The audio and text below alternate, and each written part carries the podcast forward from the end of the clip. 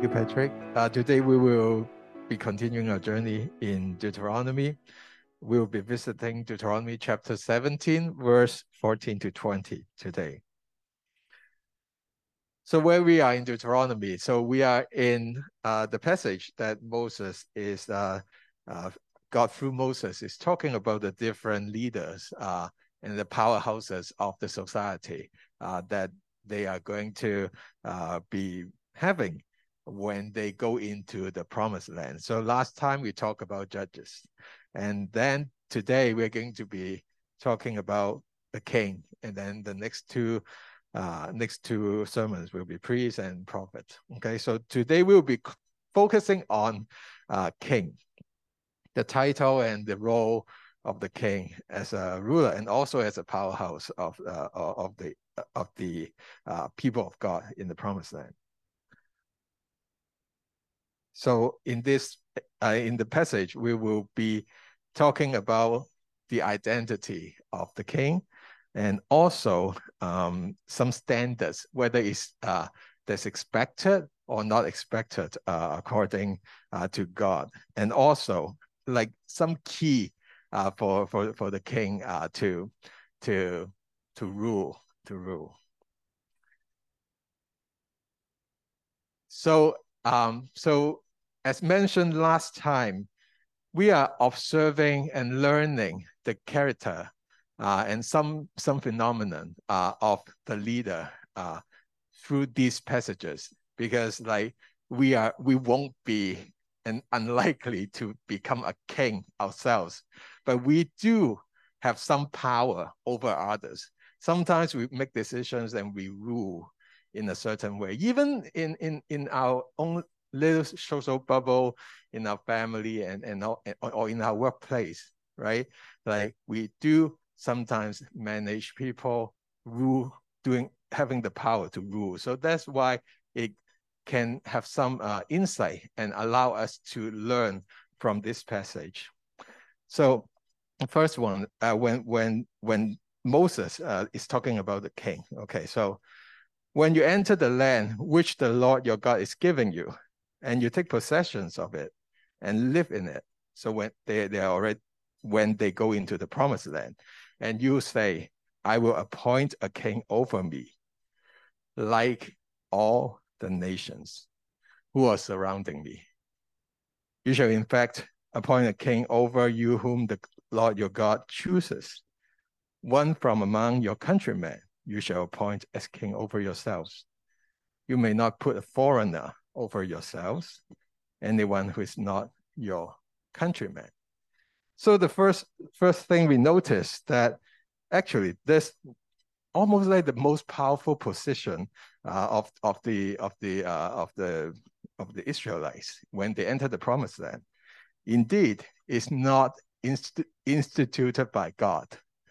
That actually the king, like the title king or the role, actually it is a copy right? Where do they copy from?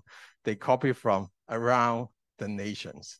So, so, so this is this is something that they borrow and try and see. Oh, the other nations uh, that was surrounding us has a king, so we might as well have a king ourselves. Now, so this is this is interesting because because like even with this copying, God still has some intent for them to work with them of what they want to do. Um, so, and he was saying that okay, it has to be your countryman uh, to be to be the king. If you appoint someone, pick someone who who is who is a, an Israelite. So that makes me wonder why would they like and why would anyone in the right mind would appoint someone who is like a foreigner to rule over over themselves when um, when it's not a, like a person of their own, right? Like it doesn't quite make sense. So when I think about it, maybe it's because of this this copying, right? This copying of the title of the king. So when they see other countries having that king, they will see some figures that they admire. And uh, and uh, oh, hey, that that's a good idea to have someone. And then they borrow that. What does that mean? That means that the expectation may be distorted by or tinted by what the other nations are expecting. The expectation of the king to them being borrowing like the images and figures from the countries around them, around the Israelites, it would have been distorted and tinted in that in that expectation. And no wonder there is actually a possibility that maybe there's a foreigner that matches, that has the charisma or have the character that that they think, oh, that that that guy seems to be the right one. Even though he's he's a foreigner, he can still do the job. He's a good candidate because he meets the expectation of the criteria of the king, which is borrowed and copied from the other nations. But God here keep insisting, and this is uh, like the only requirement uh, that he highlights for now in Deuteronomy. It says it has to be your countrymen. So even in this, in this, in this borrowed power structure, God still insists on one thing, that that person, if given the power, has to be a member of the people of God. So what does that mean? That means that when that person identify himself, he would identify himself first and foremost, uh, ethically as as the people of God, and secondly, and sec- so his values or his education and his uh, his priorities should be God's uh, God's people interest first, right? Not not not not others, and also and also, he is one from among your countrymen. So what does that mean? That means that he's one of them. So origin, when he think about that, he is only one of the people of God, one of the member of the people of God. So he's not he's not superior over uh, the, the the the rest of them. So that's very important and sometimes and sometimes like we are given power uh, uh, uh, over like uh, ruling over different people, maybe managing different people.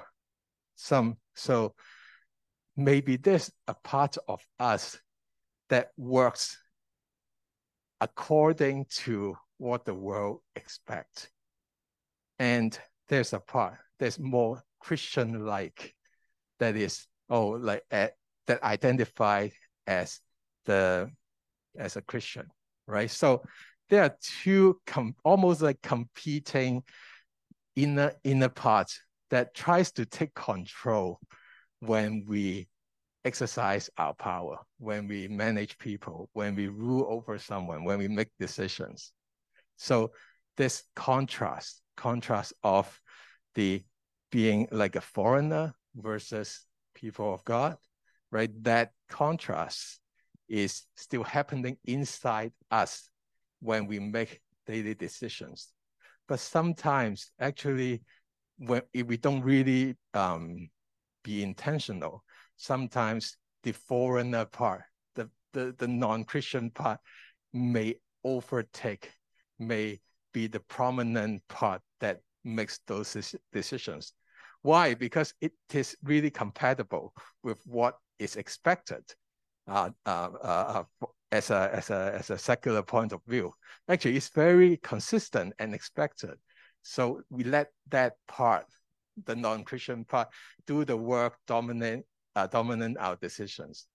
But here, if we try to borrow this, uh, this idea of God insisting that even though the title is borrowed from, or the power is borrowed from uh, the uh, expectation is borrowed from the the, the nations, the non-Christian. Um, still, still, the identity of identifying ourselves as a member of the people of God is very prominent and important. It is just a graphical illustration when it's like a, a person and then inside there are two parts. One part is the more Christian or more God like aware that he's the he's a member of the people of God, right? And then and then the other is the the, the non-Christian part, the non-people of God part, right? So they they might be competing a, a bit to to to uh to take control, to take control, to to to stand at the control panel to to make decisions. So that's some kind of the internal struggle uh, that was highlighted here.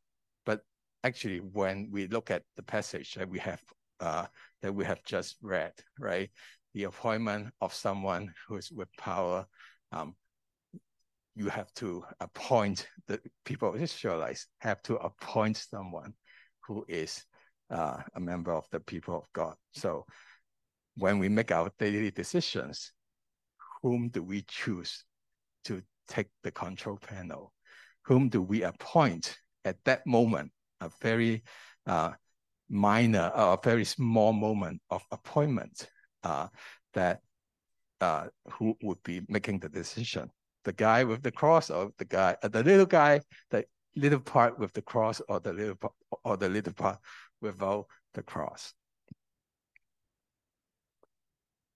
Secondly, secondly, so now when we when when Moses continue to to to to to say that he's going to elaborate on what he he expects. Uh, um, uh, God expects uh, the king, right? So um, I don't know what type of image we would have or you would have when we talk about uh, like a powerful king, right? And and uh, and how does that contrast with what we, it is going to be talked about here? So here Moses said, in any case, he is not to acquire many horses for himself, nor shall he make the people return to Egypt in order to acquire many horses, since the Lord has said to you, you shall never again return that way. And he shall not acquire many wives for himself, so that his heart does not turn away, nor he shall greatly increase silver and gold for himself when I think about like a powerful king, powerful military ruler figure, right? Like that guy would have lots of tanks, lots of weapons, okay? Um, uh, maybe lots of women around, right? Like like even even like for for for some sometimes like even nowadays, right? When we think about oh that rich person, that billionaire has has like eight marriages. Like we, we wouldn't be too too too surprised actually. And I think that's the image, right? Like that, oh, like like a powerful figure have many spouses, right? That, that still lingers, no matter legal, legal or not right now, right? Like it still still lingers in our mind saying that, oh yeah, he's kind of like expected, he's powerful, um, uh, like he has many families and kids and stuff like that, right? Like that somehow is still happening, uh, even accepting nowadays, right? So many weapons, many wives, and many wealth, right? Like lots of money. So that's the image that most of the people, no matter it's like in, in, before uh, uh, at OT time or even nowadays, like weapons, uh, tools, like and wives and, and, and money. But here, here, God's expectation is, first of all, he's not like the king is not to acquire weapons. He's not going to acquire horses for himself, nor he make the people return to Egypt in order to acquire many horses. So we know that we know that like the Israelites actually escaped from from Egypt. So when we talk about oh how how come that like the the how come they go back how does that link together right so so first of all, um, Israel Israel is not is not strong enough to counter attack Egypt, right? So so it's not like likely that they they will go back and and and and and conquer and, and grab the horses. But more likely is that okay, they they would be going back either like according to the biblical scholar is to is to do some trades do some trades. Oh we know that in our old old, old place that there's like uh, lots of horses actually they've got like a bunch right? And uh, they were chasing after us right? And and and therefore there might be some trades that's going on uh, that can they, they they have got the inventory right? So so maybe we we are wealthy enough maybe we can like just buy some horses there. So so that's one one way. Or the other is that, oh, because we are we, we are still a weak nation and therefore we need to rely on some stronger military country support. And egypt yeah like like he, he, he like it has uh, oppressed us before but he's still like like like strong. So maybe we can have some connections with that. And maybe if we got this got some horses horses from them, maybe we got the same kind of like inventory, so they we can rely on them. So that's another way. But and it, it's here, right? It says like to acquire many horses. So, but then the focus is that regardless, there is some chance for the Israelites after reaching the promised land. If the king is not in his right mind, he would be getting some of his folks back to Egypt, right? To to be have to have contact with Egypt. And it says here Moses was warning, you shall never again return that way. Should not return uh, uh, uh, to Egypt. So it means that like no contact at all. You should not be you should not be going back to where you came from don't do it because there's a risk, right? The risk of being enslaved again. and also, and also, even if they're not like physically being enslaved, they can be stylistically, lifestyle-wise, um, being enslaved, which means that, oh, they see what the Egyptians are doing in their lifestyle, they might be tempted to to to go back to the old lifestyle that or that that maybe their parents have uh, have been doing in in Egypt, right? So not going back, not going back. The whole theme of the Deuteronomy is like escaping from Egypt and going forward, right? Moving forward, looking forward, pursuing uh, what's ahead, and not going back. And for the king has, has, has this power to move people, himself included, um, to go back to, to, to, to, to that older, older style.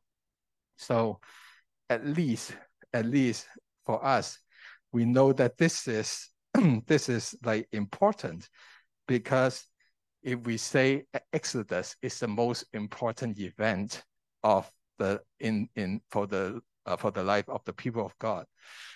If they go back, it is an anti-exodus. It is a reverse exodus. And Moses says, don't do it. Same for us. Same for us.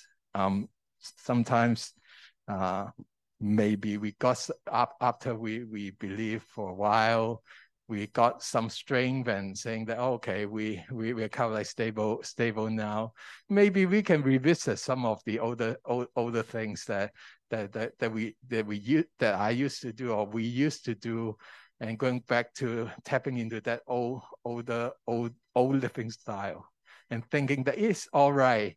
Like like we are different now. We we got the we, we are more stabilized and stronger. We are okay to go back but here, it was saying that, no, don't go back. Don't do the anti-Exodus thing. Don't go back to that lifestyle. And secondly, uh, it says, you shall, he shall not acquire many wives for himself. so that his heart does not turn away. So, um, so we uh, we probably know that if if no not no, but you can imagine that that like if you you've got like so like many spouses, right? Like so, like just by thinking, oh, whom should I be dating? Is is is is a is a headache for for for the people uh, uh for for people who has it uh, who has many wives and also uh, let alone the emotional aspect of, of, of investment of the of the uh, uh, of having many spouses and uh, and uh, it's it's interesting I ran into a, a person uh, who uh, who is like very very eager to to to 砌模型 he really likes to to take these like figures and and and and and build build build figures, right? So he's interested in building. Uh, uh, I think it's cars, right? So I said, "Oh, okay. How how's the how was it?" He said, uh, "Yeah, there's a bit of backlog, uh, but the biggest problem is not me. It's my dad.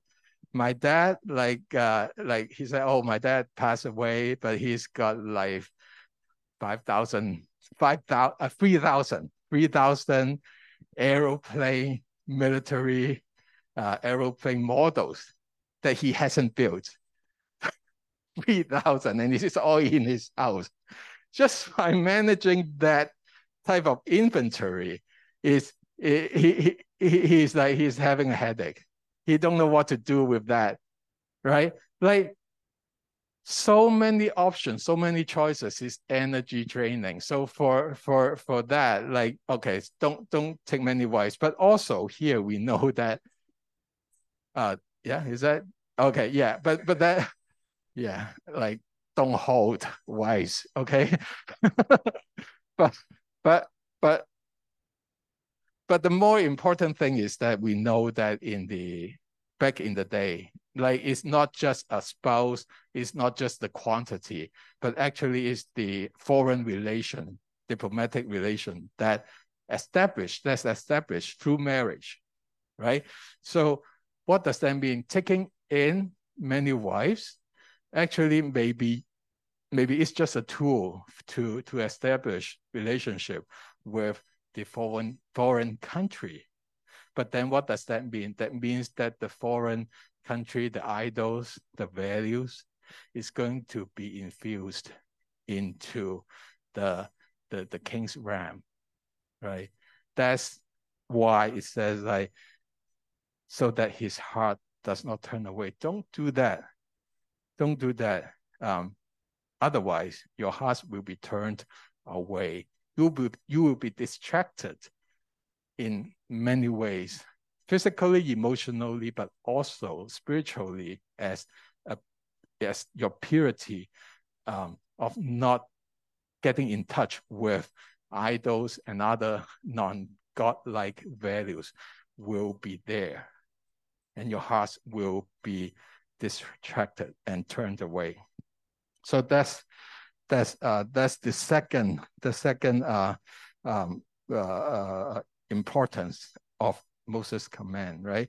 And lastly, nor shall he greatly increase silver and gold for himself, for himself.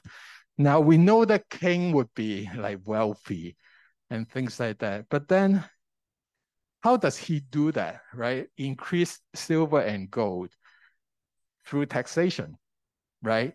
Whom is he taxing? His fellow countrymen. What does that mean? That means that he is taking advantage of the power that he has and use it for his own good at the expense of his own countrymen. So, so, so, so he, this is advice not to exploit your or abuse your your your your, your fellow countrymen. You are a member of it of them, right? So you should not do that for like to accumulate for yourself take advantage even though you have the power to to do so for your own gain and agenda and why do like I I would wonder like why do the king wants to keep accumulating, right? Because probably he feel insecure. He wants to be secure in his throne so that when someone tries to overthrow him, he got the money and, and the power to secure his throne. That, that is for himself. That is for himself and the and the stability of, of, his throne. Now, when it's being advised, don't increase silver and gold for for for the king himself. What does that mean? It means that it is actually the king should not be taking advantage, abusing others, not just the abusing himself, but uh, like the abusing parts, but also making sure that making sure he's like putting himself in some kind of like a risk that oh like he doesn't rely on the power of the money and the wealth to stabilize his throne.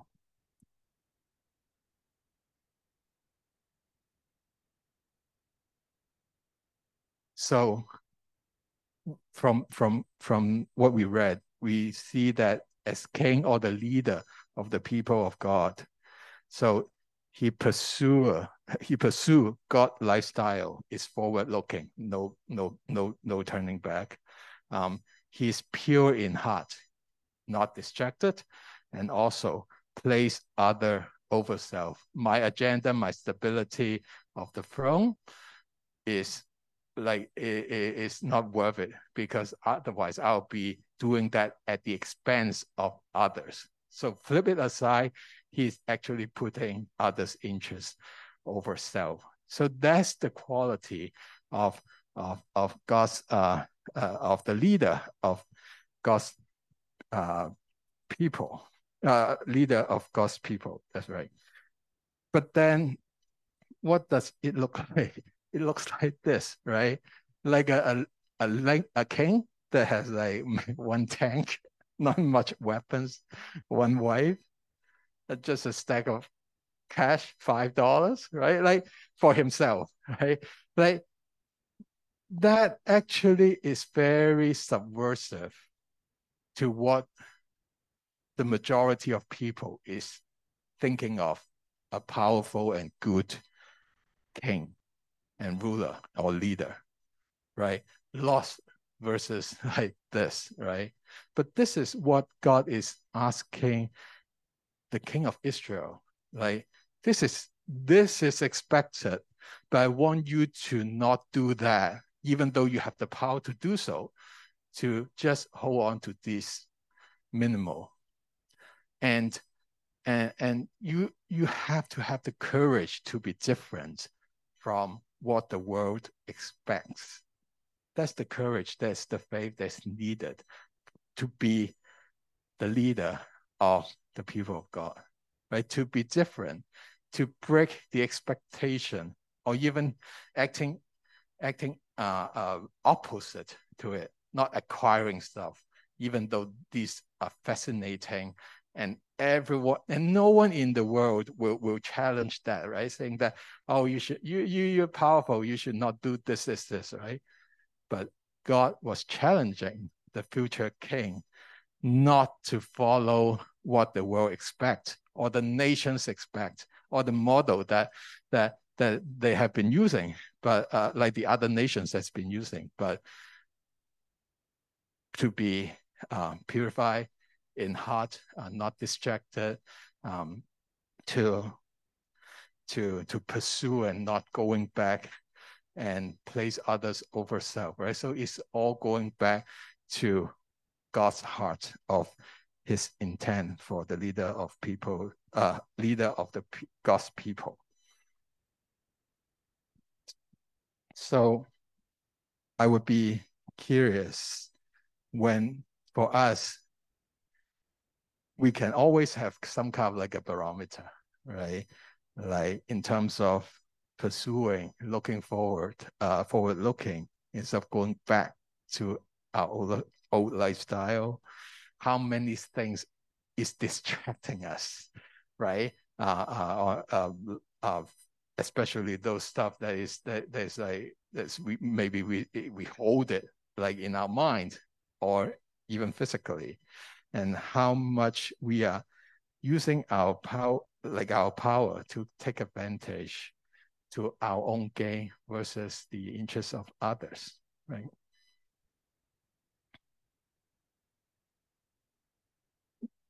So, and uh, and uh, so one of the things that I was mentioning is that like the king usually wants to secure the throne, and uh, and, and and therefore it he or she he accumulates wealth for that purpose. But God actually here prescribed in the following uh, passage, uh, part of the passage, prescribing a way that if you want stability in your throne, you don't need to do that. You don't need to accumulate the wealth. You just need to do the following. Now it shall come about when he sits on the throne of his kingdom, that he shall write for himself a copy of this law on a scroll in the presence of a Levitical priest. And it shall be with him, and he shall read it all the days of his life. The very primary, elementary way uh, uh, of education is what? Copy book, right? copy book. And it's like, uh, so I have to make sure that like this is copy. We know that like, like from our uh, education experience, like really like copying something, like taking notes and then and then copying over, revise it, right? Put it into into in, into nicely categorized um, uh, sections and stuff like that. It it helps a lot in remembering. It helps a lot in remembering. Back in the days, I was like I was uh, one of the keenest of revising my notes, and I used typewriter There's no computer back then. I used typewriter to type out my notes. And I realized it's like really helpful because I'm a bad typewrite. I'm so bad in typewriting, right? So it's like changes and I have to do it all over again. It's like all typewriting, right? But copying is really useful way. And it is the first thing for the inauguration, after the inauguration. When he sits on the throne, the first thing do that, do the copybook thing, right? So this is so important, and not just uh, not just um uh, uh, uh, oh I, I do this and then and then that's it, right? Like uh, people use like copy like use different ways to copy many copies, right? Like different like like got a stack of pens and do the copy, right? no, no. And here it says it is on the scroll in the presence of a Levitical priest. So someone is monitoring your copying, right? You better do it right, right? Like it's not like like it's serious. Uh, it's serious copying. It's not just kind of like uh yeah, like uh, he can get by, uh, by just whatever do he do. He has to be someone like the Levitical priest in present uh, is present to overview this copying, and also he says here it shall be with him. So always bringing uh, the, the, the copy, and then he shall read it all the days of his life. Not just a ceremony. It's not just um, when he first got, uh, the king first got sit, sits on the throne. Uh, it, he has to copy it, he has to read it, but he didn't read it once. He has to read it consistently all the days of his life. What does that mean? That means that there's no, no, no, no, no time of stopping. No time of stopping, regardless how many years he's on the throne. Right? He still needs to read it. He still needs to to to to to to think about it. Right? He has to immerse himself in this copy uh, of the word of God, right? So uh, of this law, right? So this is important all the days of his life, regardless of his age, regardless of how long he's been on the throne, regardless of his marital status, family status, doesn't matter. Is is applies all the days of his life. There's no retiring in in, in, in Bible reading or in, in law reading for the king, for the leader.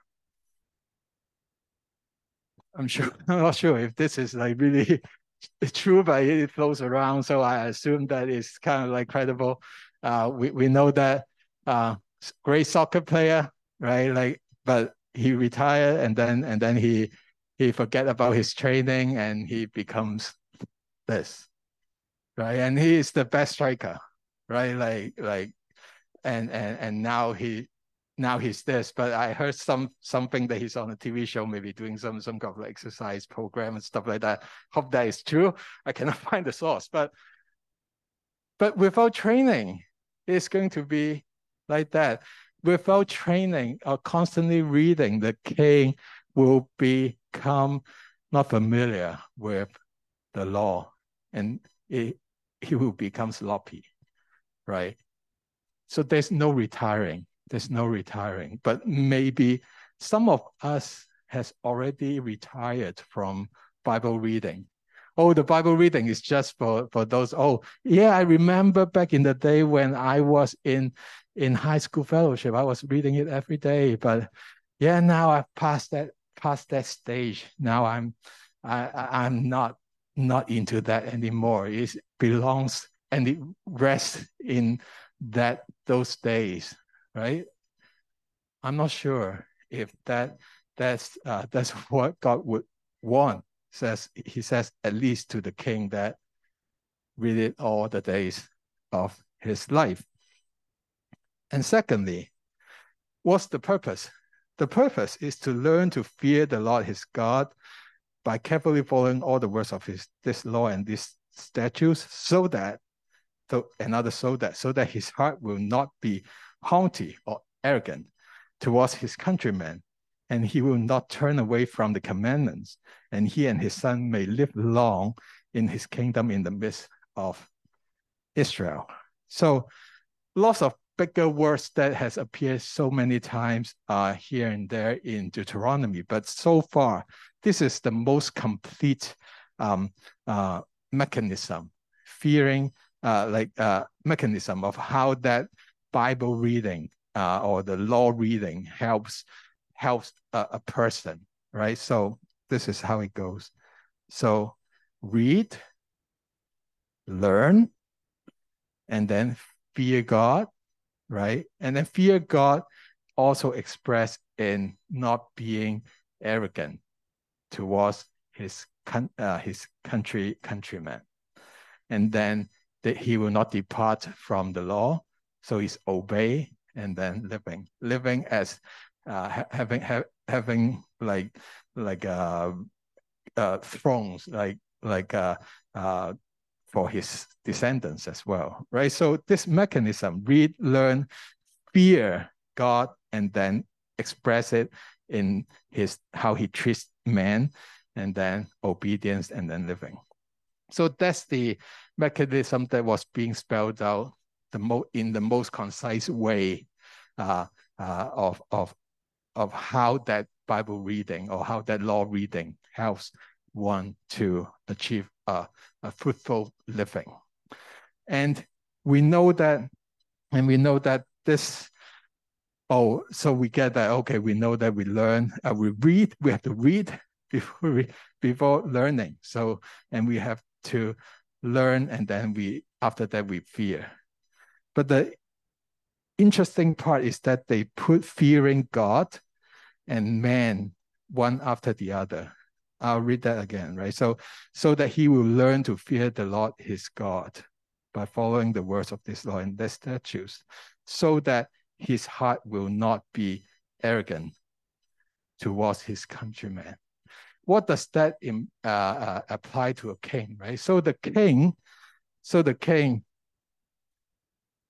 after reading the Bible all the time, he learns what God likes, what God doesn't like, what would trigger God's anger, what displease God, what make God feel disgusted, right? So fearing, and and he, and he was portrayed with experience from before, knowing that God is powerful, right? So he feared God.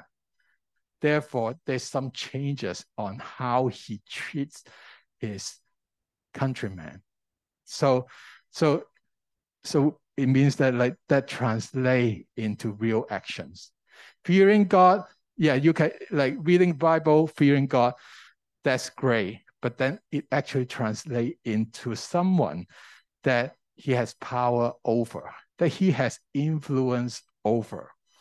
And and especially he highlights here not being arrogant. He's just one of them. He's humble when he treats, when he set policies and stuff like that uh, for uh, for for his fellow countrymen. That is the key of modeling. Modeling because the people, his people, will feel the impact of, of, of his policies and how he treats them.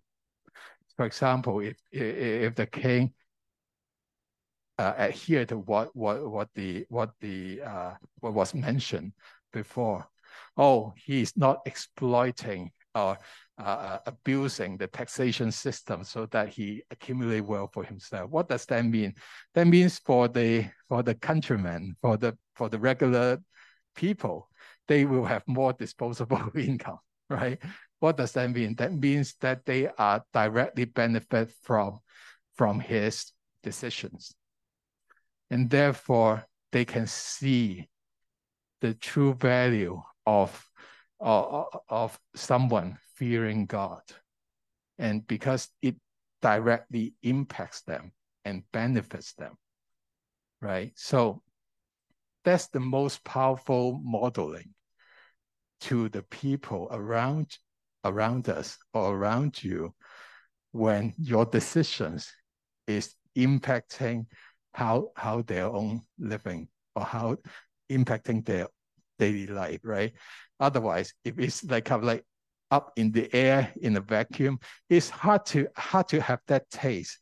But if someone see that you are a God-fearing individual, and therefore your decisions, it's different from other other people that they have encountered, and they feel the impact and the goodness of your decisions then they see, actually see the benefit of being fearful, uh, being a God-fearing person, right? So that's a great kind of leadership and modeling um, uh, that that that can, that can happen, and and and and that is very powerful if the king of Israel really do that. Not just him being being like a good good king, being a, a, a someone who uses his power wisely, but also his people will also have been influenced and fear God as well, because they also have that little bubble uh, uh, in there where they make decisions. So for us, very, very directly, if we want to uh, want to want to model or allow others to see the benefits of God fearing. We have to read, we have to learn, we have to fear God, but also express in our decisions. And then the benefits, uh, blessings will, will, will come along the way. So that's how, how, how, how this society uh, is uh, from the king and his people perspective works for uh, uh, for the people of God. This sequence is important. And we know that there, there is uh, so many, as Patrick says, so many systematic problems that, that we have, that we face, that we witness. But in our own little bubble or connections, we can still do something if we utilize our power or that was given to us wisely and according to according to uh, the scripture, but also we cannot factor out the power of the Holy Spirit that initialize and also making those changes uh, in us. Because without the Holy Spirit, we can't even start to understand um, or try to try do stuff that is aligned with God's value.